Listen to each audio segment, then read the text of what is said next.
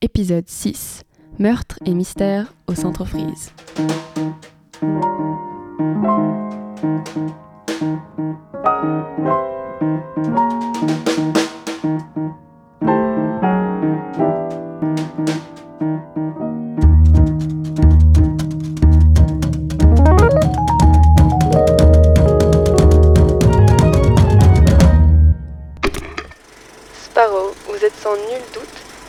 Pirate le plus pitoyable dont on m'ait parlé. Au moins, on vous a parlé de moi. Bonjour et bienvenue à ce nouvel épisode du Pod Freeze. À ma droite, il y a Inès. Salut Inès. Salut Sophia. Aujourd'hui, on va avoir un épisode assez chouette qui va parler des murder parties. Est-ce que tu as envie de nous expliquer vite fait, Inès? Une murder party, c'est un jeu de rôle dans lequel les participants et participantes incarnent des rôles et ont pour but de découvrir un certain nombre d'informations sur les autres et sur euh, la situation dans, dans laquelle ils se trouvent. C'est-à-dire que la plupart du temps, comme le dit le nom, euh, il y a eu un meurtre et il faut trouver euh, le pourquoi le- et le qui surtout. Tout à fait int- intriguant. Euh, en tout cas, moi, je me réjouis d'écouter ce- cet épisode. Go Go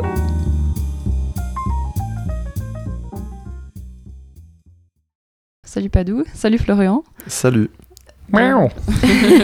Bienvenue dans Spot Freeze. merci bien. Salut Sophia. Salut Inès. Euh, Aujourd'hui, du coup, on va parler des, des murder parties. Euh, Est-ce que vous voulez déjà vous présenter euh, en deux mots et puis présenter euh, pourquoi, en fait, on va parler de murder party avec vous? Mhm. On peut commencer par se présenter. Donc, je m'appelle Florian. Euh, le pronom que j'utilise, c'est il. Euh, j'ai 25 ans, j'ai fait des études en informatique et je travaille dans l'informatique et je suis passionné d'énigmes, de- d'escape room et euh, aussi de murder party. Tout ce qui tourne autour des, des énigmes, ça m'intéresse beaucoup. Bonjour, je m'appelle Patrick, je suis armateur de jeux de mots bateau, du coup bonjour euh, aux auditeurs. Je suis actuellement encore en train de finir mon master en sciences du sport et en géographie pour devenir professeur par la suite. J'enseigne aussi histoire de manger à la fin du mois, qui est un concept assez intéressant, car on bosse encore euh, bénévolement euh, pour Décide en espérant que ça change par la suite. J'ai commencé à faire des murder parties sans faire de murder party. J'ai aussi été euh, un chaleureux habitant du centre Freeze et j'ai toujours eu le projet de faire une escape game. On en avait fait une, une triple escape game avec trois salles différentes. C'est un autre thème. Et j'ai demandé à Florian, qui est un, ami de longue date, euh, avec qui on a fait beaucoup de baby-foot. euh, ah, comme quoi, euh, le sport, surtout le baby-foot, ça crée des liens. de collaborer, puis de venir nous donner un coup de main. Il nous a proposé une murder party qu'on a intégrée, une version simplifiée. J'ai beaucoup apprécié le concept, j'apprécie beaucoup Florian, puis du coup on s'est dit pourquoi pas lancer un projet ensemble. On est deux. on fait des murder parties et on propose des murder parties euh, à n'importe qui, donc euh, n'importe quel groupe de personnes qui veulent faire, euh, tenter l'expérience d'une murder party, on, on leur propose ça. Pour les anniversaires, les enterrements de vie de jeune fille, de vie de jeune homme aussi, c'est une activité qui est principalement là pour créer des liens sociaux et à travers l'interprétation d'un personnage, c'est un peu plus facile de, de discuter. Euh, pour les anniversaires, on a déjà eu des enfants qui jouent avec des adultes, ce qui fait que ça fait un bon mélange. Et vu qu'on a tous une identité un peu, enfin, soit secrète ou bien un rôle à jouer, ça met tout le monde sur le même pied d'égalité. Et pourquoi décide? Car on a remarqué que on pouvait travailler pour quelqu'un d'autre et on a décidé justement de travailler à notre compte. Et en fin de compte, on est assez optimiste dans notre vie et on part du principe que si on veut atteindre un but, on peut décider de sa vie. La décision revient souvent euh, en jeu et c'est pour ça qu'on a décidé de s'appeler Décide. Du coup, vous êtes un peu une sorte de petit de, de collectif, si on veut, qui organise euh, des, des activités euh, pour, euh, pour les gens qui le souhaiteraient. C'est Mhm. c'est trop cool. Ouais, c'est chouette. Et puis comment... Ben, pas, pas de doute, t'as un petit peu expliqué comment l'idée t'est venue. Euh, Florian, tu, toi, t'étais déjà féru de, de jeux de rôle avant de, de te lancer dans, dans Décide. Mhm. J'ai toujours aimé les énigmes et ce qui demandait de la réflexion. Euh, quand je suis arrivé, à- parce que du coup j'ai fait le PFL en informatique, quand je suis arrivé à le PFL, j'ai je connaissais déjà l'univers du jeu de rôle, mais c'est là que j'ai beaucoup euh, appris à, à connaître toutes les facettes du jeu de rôle, dont les murder parties, qui sont totalement différentes de, du jeu de rôle des papiers et crayons.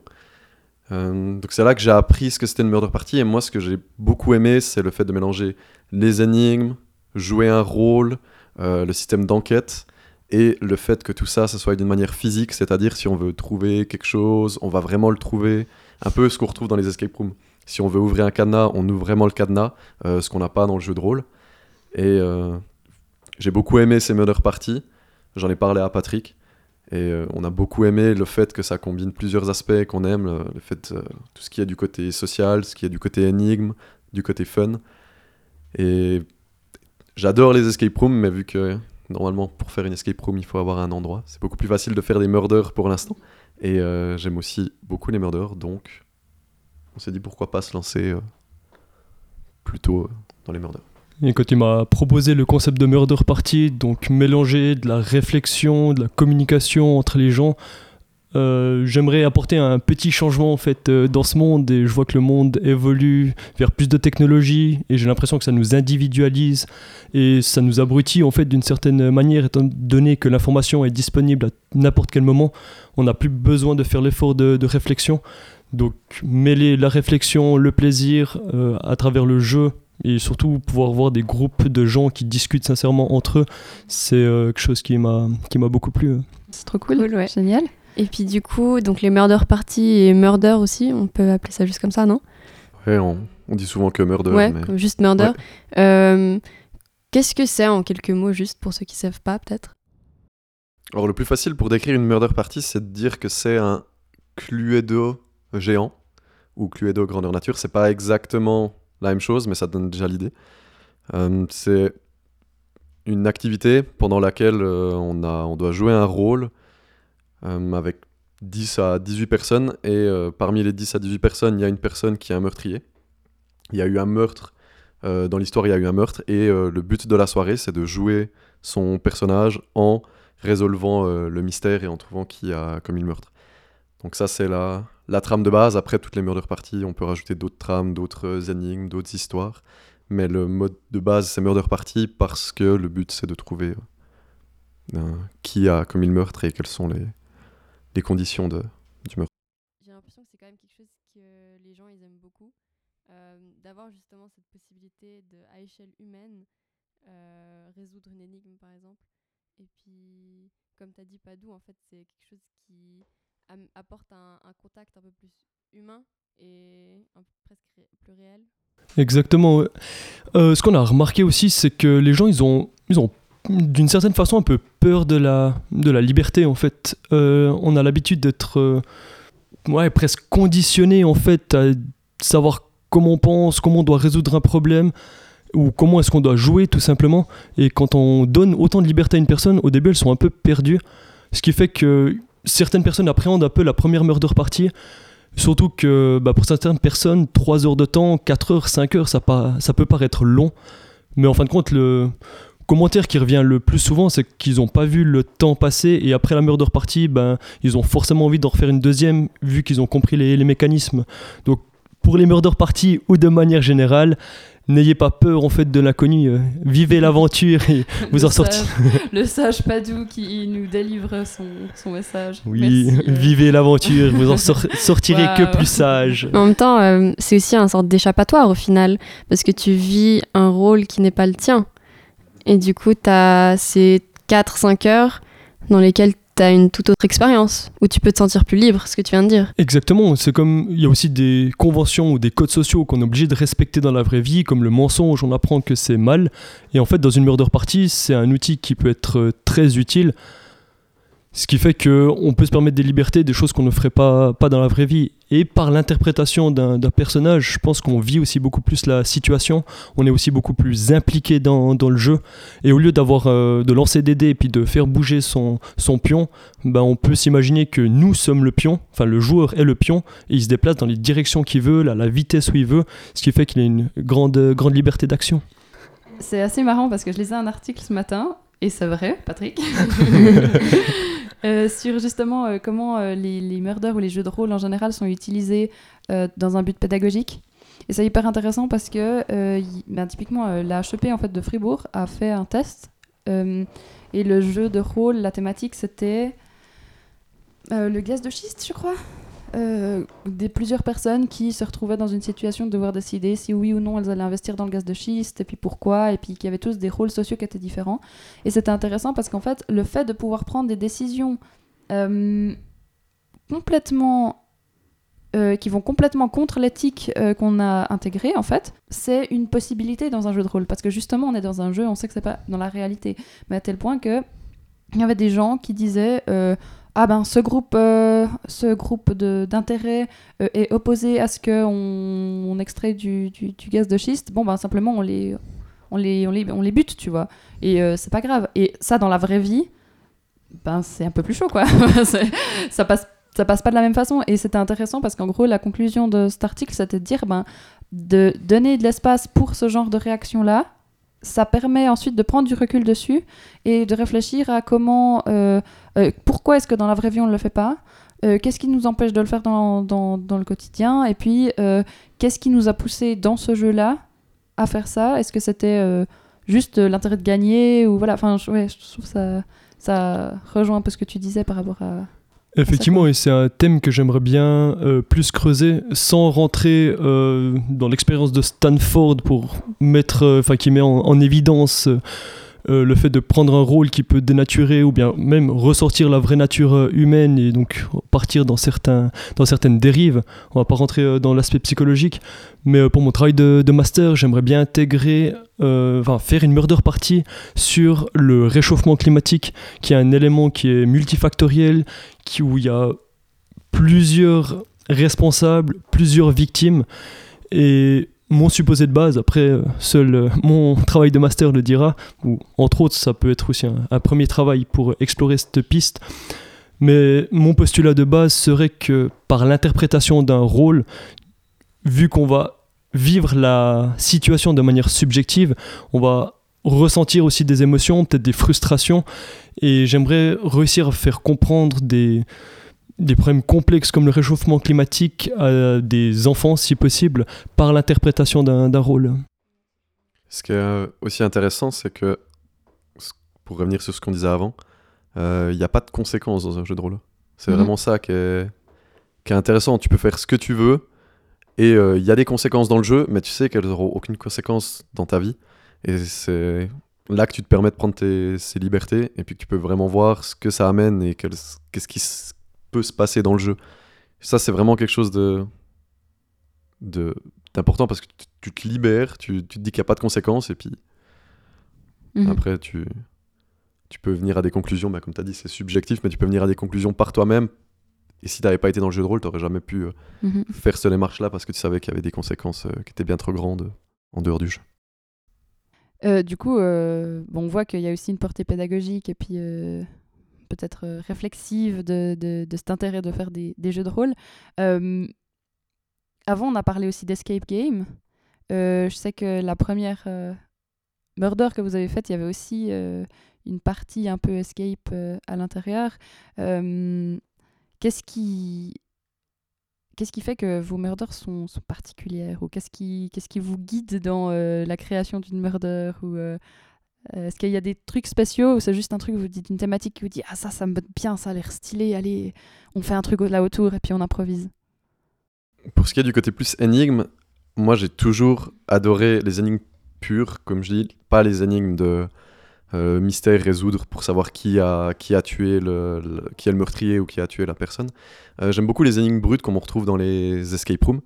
Et c'est vrai que quand je fais une murder, le fait de me dire qu'il n'y en a pas, déjà ça m'embête parce que je me dis les gens vont pas pouvoir les résoudre. Et moi ça m'embête parce que j'aime beaucoup les créer.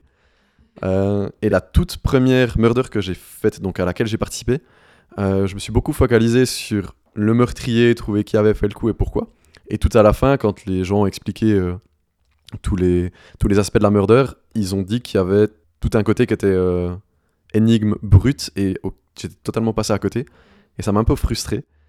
Et euh, depuis, chaque fois que je fais une murder, j'essaye de. bah, avec Patrick, on essaie toujours de mettre aussi un aspect qui est plus euh, énigme, que ça soit une escape room ou alors des énigmes du style de celles de- des escape rooms qui sont intégrées dans, dans l'histoire euh, du jeu. Et après, pour ce qui est de l'histoire du jeu, moi j'aime beaucoup m'évader d'une manière générale. Que je lise un livre, que je regarde un film, que je regarde une série, j'aime beaucoup ce qui diffère totalement avec, avec euh, notre vie de tous les jours. C'est pour ça que quand je crée une murder party, ça se, ressent aussi. Je vais plutôt partir sur des aspects euh, fantastiques qui vont euh, nous faire sortir de ce qu'on a tous les jours, plutôt que de partir sur quelque chose du thème d'Agatha Christie qui est très terre à terre. Mhm. D'ailleurs, moi, j'avais participé à une murder, et puis c'était au thème justement du loup-garou. Euh, et puis en fait, tu viens d'apporter un peu une réponse à une question que j'avais, mais c'était justement pourquoi loup-garou et pas plutôt crime policier, euh, Agatha Christie, euh, justement là où, enfin, dans lequel c'était né. Mais c'est vrai que dans ce qui concerne loup-garou justement, c'est complètement fantastique et du coup, tu peux un peu aller plus loin dans, dans certaines thématiques et t'échapper encore plus parce que comme tu as expliqué bah, tu c'est plus vraiment la vraie vie au final Euh, ouais c'est fantastique Il y a encore un autre aspect avec euh, la loup-garou. Ben déjà, comme tu as dit, c'est fantastique. Donc, tu, tu sors totalement de ta vie de tous les jours. Et en plus, la raison pour laquelle on a choisi le thème du loup-garou, euh, c'est parce que le terme murder party ne parle pas trop aux gens d'une manière générale. Donc, si on leur présente la chose comme une murder party, ils savent pas ce que c'est. Après, on doit expliquer et ça devient compliqué. Et on s'est dit partir sur une base déjà fantastique et qui nous plaît aux deux, et en plus euh, qui parle aux gens, c'est un plus. Donc le loup-garou, normalement, les gens connaissent, pas tout le monde, mais la plupart des gens connaissent le jeu du, du loup-garou. Et euh, le fait de baser notre murder party là-dessus, ça nous a aussi permis d'expliquer aux gens, ah bah, c'est un loup-garou grandeur nature, donc tu joues loup-garou, et partir de ça pour un peu expliquer le concept de la murder party. Puis en plus, c'est assez intéressant parce que c'est déjà un jeu de rôle en fait. C'est un Mhm. jeu de rôle pas euh, euh, en grandeur nature. C'est déjà un jeu de rôle. Et puis, euh, enfin, je sais pas, mais bah, perso, enfin, quand je suis villageoise ou ou même quand je suis cupidon, enfin, je suis extrêmement frustrée. Mais je pense que je suis pas la seule. Ouais. je veux dire, euh, en gros, ton rôle, c'est dormir, te faire buter, à la limite euh, accuser des gens sans rien avoir- savoir en fait. Mais euh, ouais, là, c'est justement intéressant parce que t'es quand même T'as quand même des trucs à faire euh, la nuit ou même la journée, justement. Sans compter que c'est une version revisitée et pas euh, simplement le loup-garou standard. Effectivement, on y tenait à cœur que les gens ne sortent pas de la frustrée. Comme tu l'as dit, ouais, un villageois, c'est sympa, mais euh, ça a peu d'intérêt. Ce qui fait que dans notre murder, le loup-garou, il y a tous les personnages qui ont un métier, on les reconnaît par, le, par les métiers, sauf qu'ils ont tous une identité secrète qui n'a rien à voir avec euh, le métier. Ça peut, être, euh, ça peut être un loup-garou. Il y a des rôles qui sont déjà connus, d'autres rôles qu'on a inventés pour augmenter la dynamique du jeu. Et le deuxième côté euh, qu'on n'a pas énoncé, c'est le côté frustrant de la mort. Dans le jeu du loup-garou, ben, quand on meurt, si on est un villageois et qu'en plus on meurt à la première vie, à la première nuit, on se dit que c'est un peu un jeu pourri quoi. du coup, du coup effectivement c'est un, un des gros problèmes. Et après il y a un deuxième problème, c'est la notion de temps. En fait, Euh, on joue pendant 3 heures de temps, Euh, on peut mourir, mais généralement on n'annonce pas de mort avant une heure de jeu. Étant donné qu'il y a une petite partie de briefing pour expliquer les règles communes, les règles de la murder et les règles individuelles, qui nous prend un petit moment, une petite, demi-heure et un petit quart d'heure de bri- débriefing à la fin. Euh, Il y a à peu près 2h15, 2h30 de temps de jeu et la première personne décède jamais seule, ça c'est l'avantage, après une heure de jeu minimum. Ce qui fait qu'elle se retrouve après dans le monde des limbes. Je sais pas si j'ai le droit de spoiler ce qui s'y non, non, non, non, passe. faut pas spoiler. mais le jeu commence lorsqu'on meurt. On restera là-dessus. Déjà dire ça, c'est un vachement gros indice, non? Ouais. Genre ça veut Ça dire va. que tu meurs pas, tu sais. C'est intriguant quand même. Déjà là, euh, c'est déjà beaucoup d'infos. On n'a pas dit que tu mourrais pas, on a dit que le jeu ne s'arrêtait pas. Ok, d'accord, j'avoue. Mm. Et pour les petits vicieux qui voudraient voir comment le jeu commence, non, il est interdit de se suicider. Je préfère prévenir, on sait jamais. Mais ça nous tenait vraiment à cœur de pas de pas tuer les gens dès le début et qui ne jouent plus. Ouais, évidemment. Parce que le jeu du loup-garou, euh, ça m'est déjà arrivé de jouer à 20, 21. Tu meurs au premier tour. euh, le jeu du loup-garou, euh, la première nuit, le premier jour ou nuit ne dure pas une heure. Donc tu joues 10 minutes et t'arrêtes. Et nous, on veut vraiment que si la murder dure 3 heures, les gens s'amusent et jouent pendant 3 heures. Effectivement, c'est pas le meilleur moyen d'amuser les gens si après Ouais. 10 minutes ils sont Au plus. bout d'une heure, ah, bah, tu peux rentrer chez toi. Vraiment, super. Bon, en tout cas, pour y avoir participé, je trouve que vous avez, tr- vous y avez très bien remédié, disons, à ce dilemme. Merci. Euh, ouais, je peux Je sais pas si c'est vraiment objectif, mais ça fait plaisir. En tout cas, je peux euh, qu'encourager les gens hein, à faire aussi. Moi, je l'ai bien aimé aussi cette murder, en tout cas, je dois dire. Effectivement, t'avais quel joueur? Je me rappelle plus déjà. Pour la petite histoire, ceux qui connaîtraient pas le, qui nous connaîtraient pas, euh, la personne qui nous interviewe, enfin notre chère Inès Martaler, euh, euh, mérite euh, tous les crédits qu'elle mérite pour la création de la Murder Party sur le thème du jeu du loup-garou.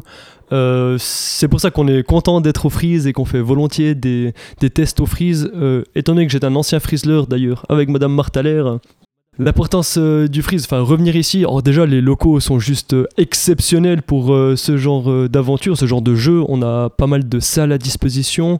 La Murder Loup-Garou, ben, elle avait sept salles différentes, chose qu'on ne peut pas forcément retrouver dans une maison normale. Du coup, on a réussi à condenser le tout et on fait généralement en deux salles.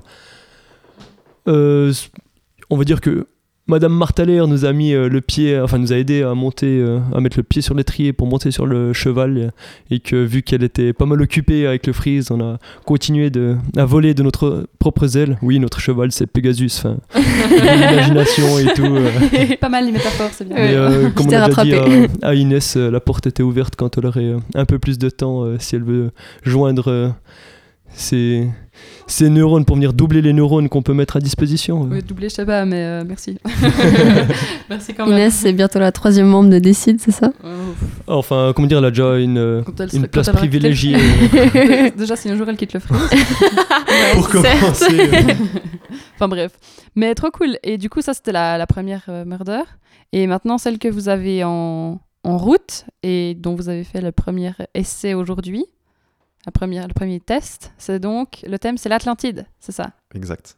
Plutôt pirate à la recherche de l'Atlantide. Ok. On sait pas si l'Atlantide existe ou si Ouais. on va la trouver. Du coup, euh, Ça se passe pas sur l'île de l'Atlantide.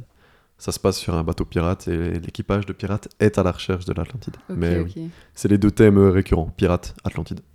Trop cool. Ça donne trop envie. franchement, bah ouais, moi, franchement, ça suscite plein de questions, genre pourquoi l'Atlantide? Vous avez un peu étudié l'histoire de ou la légende ou le mythe ou peu importe comment on veut le, le concevoir de, de l'Atlantide pour euh, pour euh, cette euh, cette aventure. Euh, Qu'est-ce que, quelles sont les mécaniques de jeu pour l'Atlantide par rapport à... Enfin bon, une après l'autre peut-être déjà. Pourquoi l'Atlantide? Du coup, je pense que je vais commencer parce que la, la Murder Loup-Garou, donc on l'a faite avec Patrick et Inès de zéro. Euh, la Murder Atlantide, donc en fait, avant de commencer les Murders avec Patrick, j'avais déjà conçu deux Murder parties, euh, mais elles ne me satisfaisaient pas totalement. Et euh, l'Atlantide, on a décidé de la reprendre déjà pour l'adapter à ce qu'on avait fait pour la Loup-Garou en termes de nombre de personnages, mais en plus pour changer pas mal d'aspects. Donc de base, j'avais choisi le nom avec une personne avec qui j'avais fait à l'époque.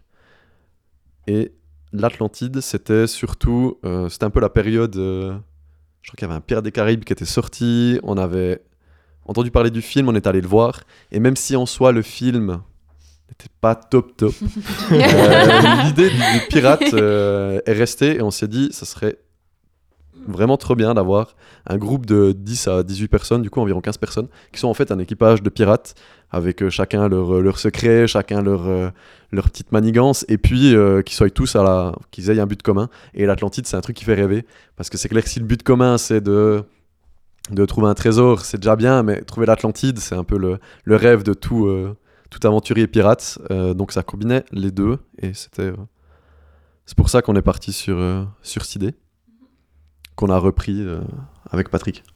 Effectivement, la thématique était déjà abordée et ce que j'apprécie, beaucoup, c'est d'apprendre de nouvelles choses. Après, j'ai ma manière d'apprendre. J'apprends mieux par moi-même que assis sur les bancs universitaires, par exemple. Du coup, on a fait nos propres recherches euh, sur le contexte de la piraterie. J'ai appris beaucoup de choses en fait. Euh, on a synthétisé aussi les informations principales pour essayer de rester le plus proche de la réalité. En tout cas, c'est une thématique qui me tient à cœur, le fait de rester proche de la réalité, même si ça se passe dans un univers fantastique. la façon dont le capitaine est mort, je vais pas vous spoiler comment. Ah oui, euh, pour ceux qui ne savaient pas, le capitaine est mort Gros choc. Et dont la façon dont il est mort, euh, c'est scientifiquement euh, possible. C'est un petit peu, euh, pour les fans de Camelot comprendront, c'est un petit peu capillotracté. euh, Enfin, tiré par les cheveux pour ceux qui n'ont pas la, la traduction. Et, euh, mais cependant, ce serait encore possible. Et de ce fait, on apprend des, des informations sur la chimie, sur l'histoire. D'ailleurs, s'il y a la police qui m'écoute, allez pas regarder mon historique euh, de recherche. Il y a, ouais, il y a plusieurs façons différentes de comment tuer une personne ou cacher un cadavre. Du coup, c'est vraiment pour mon travail. Je préfère préciser. euh. Et aussi euh, le fait, comme on vous a dit, il y avait la recherche de l'Atlantide, il y avait le meurtre du capitaine, et ça c'est aussi une chose qui est très importante pour nous. Euh, quand on fait des escape games, on n'aime pas quand c'est trop linéaire, quand on doit aller du point A au point B, on aime quand il y a comme une sorte d'arborescence et que ça peut partir dans, dans tous, les, tous les sens, revenir sur des, sur des quêtes, et on peut dire qu'on a trois trames principales par, euh, par personne et une trame secondaire, ce qui fait que chaque joueur a quatre objectifs euh, à remplir. Et dans le but pédagogique derrière de réussir au moins un des objectifs, histoire d'être euh, satisfait en fait euh, du, du rendu. C'est aussi pour toucher le plus de monde possible. Certaines personnes vont beaucoup. vont vraiment préférer les, les énigmes euh, comme les escape rooms, alors ils vont plutôt se diriger, là, se diriger dans cette direction. Certains vont plutôt préférer la recherche de l'Atlantide, d'autres vont préférer trouver le meurtrier. C'est vraiment aussi pour laisser un choix. T'es là pendant 3 heures, si t'as envie de tout faire, tu peux tout faire, mais s'il y a une quête qui t'intéresse moins, bah tu peux en faire une autre, et comme ça, euh, t'es vraiment libre. Pour éviter la frustration de se dire, ah, il y a qu'une seule quête, et en plus elle me plaît pas, je dois le faire pendant 3 heures. Ça, c'est ce qu'on essaie d'éviter le plus possible. C'est- ouais, ça, ça revient un peu à se retrouver villageois. euh, Ouais. Exactement. Mais du coup aussi, ça rend en fait chaque murder unique parce que chaque joueur ou participant va faire des choses différemment avec son rôle Mhm. et différents rôles vont faire. Enfin, en fait, du coup, chaque murder, euh, c'est une nouvelle aventure. Alors totalement déjà au niveau du monde qu'on construit autour, bah, Loup-garou c'est 100% euh, fantastique. La piraterie, bah, ça se rapproche plus du réel, sauf que pour les mécanismes qu'on veut mettre en place, bah, déjà toute la- l'histoire de l'Atlantide, on s'est aussi renseigné là-dessus, mais on a dû prendre certains raccourcis ou bien rajouter des, informations comme, s'il y avait des lois à l'Atlantide qui n'existaient pas forcément ou qui sont des spéculations. On a voulu faire une, une philosophie un peu atlante pour qu'on puisse euh, animer le jeu, ou, enfin, ou pour que la murder party puisse se faire, donc ça reste quand même un côté euh, fantastique. Ce qui fait que une murder party, en fin de compte, il n'y a pas de fin. Fin de compte, nous, on n'a aucun contrôle sur le groupe, on n'a aucun contrôle sur les personnes, vu qu'elles sont libres. On a certains leviers temporels pour pouvoir euh, que ça dure 3 heures. Des fois, on doit accélérer, des fois, on doit freiner la, la murder, mais ça, c'est, en tout cas, pour moi, c'est la plus grosse angoisse. Mais pour les joueurs, ce que je trouve fascinant, c'est que on peut prendre la même murder party, la faire 10 fois et avoir 10 conclusions totalement différentes. Pour nous, c'est très difficile de penser à toutes les possibilités différentes. Il y en a une infinité, euh, on essaie de les résumer. Franchement, on n'est pas trop mal la plupart du temps. Et en fin de compte, chaque joueur prend ce qu'il veut à la, à la maison. Ça pousse aussi la, la réflexion euh, pour, les, pour les joueurs. Après, moi, personnellement, je m'attendais à ce que il y ait moins de surprises qu'avec la Murder Loup-Garou. La Murder Loup-Garou, elle offre beaucoup plus de possibilités à cause des mécaniques de jeu. Euh, on a eu, on l'a peut-être fait dix fois, on doit avoir eu 7 ou 8 scénarios différents. Alors que la Murder euh, Pirate ou la Murder Atlantide, euh, il y a peut-être 4 ou 5 différents 4 ou 5 fins différentes qui sont assez euh, probables. Donc il y en a quand même moins. Donc je m'attendais pas forcément à ce que ça parte autant euh, dans tous les sens que au test de la loup-garou. Mhm. Parce que comme, comme quand on joue au loup-garou, euh, les parties peuvent durer 2 minutes. Donc peut-être pas 2 minutes, mais elles peuvent durer 10-15 minutes parce qu'on trouve directement qui sont les loups-garous. Elles peuvent durer des heures parce qu'on trouve pas, etc. ouais, Euh, la loup-garou est bien plus dure à contrôler, je trouve, que l'Atlantide. Ouais. Donc, euh, ça me faisait pas trop peur et ça s'est bien passé de ce côté-là. 4-5 scénarios différents pour l'instant. Pour l'instant. On se disait la même chose pour la Murder Loup-Garou et on a remarqué que en fait c'était pas le cas. Et justement extrapoler toutes les possibilités, euh, mettre des, un cadre en fait dans la Murder Party pour qu'on puisse garder le contrôle, c'est très difficile pour nous, surtout que les joueurs sont libres de faire ce qu'ils veulent. Et ce qui est très intéressant, c'est qu'un joueur, c'est pas comment le joueur joue par rapport à son rôle qui est déterminant, mais c'est par rapport au groupe qui est, qui est avec lui. Ce qui fait qu'on peut venir avec une stratégie, mais la stratégie peut être euh, totalement à côté de la plaque parce que le groupe ne répond pas aux attentes de notre euh, stratégie. Ce qui fait Mhm. qu'il faut avoir un, un bon capaci- une bonne capacité de, de caméléon pour euh, pouvoir maîtriser le, le jeu. Et généralement, euh, les joueurs s'en sortent plutôt, plutôt bien et ils ont plaisir justement à, à adapter leur comportement au, au gré des nouvelles informations qu'ils euh, qu'ils reçoivent. Bon, euh, eux, ils s'attendent pas à quelque chose de particulier. Je pense ils ont un peu l'impression de débarquer dans l'inconnu parce que tout ce qu'ils connaissent, finalement, c'est. Peut-être ouais, ça quelque chose qui serait im- important de dire pour les gens qui connaissent pas. C'est que en gros, on reçoit une fiche de personnage à l'avance pour euh, qu'on est censé ben, intégrer euh, et, incarner. Mais du coup, ça implique un caractère, ça implique des connaissances, ça implique des relations. Euh, mais en fait, tout ce qui.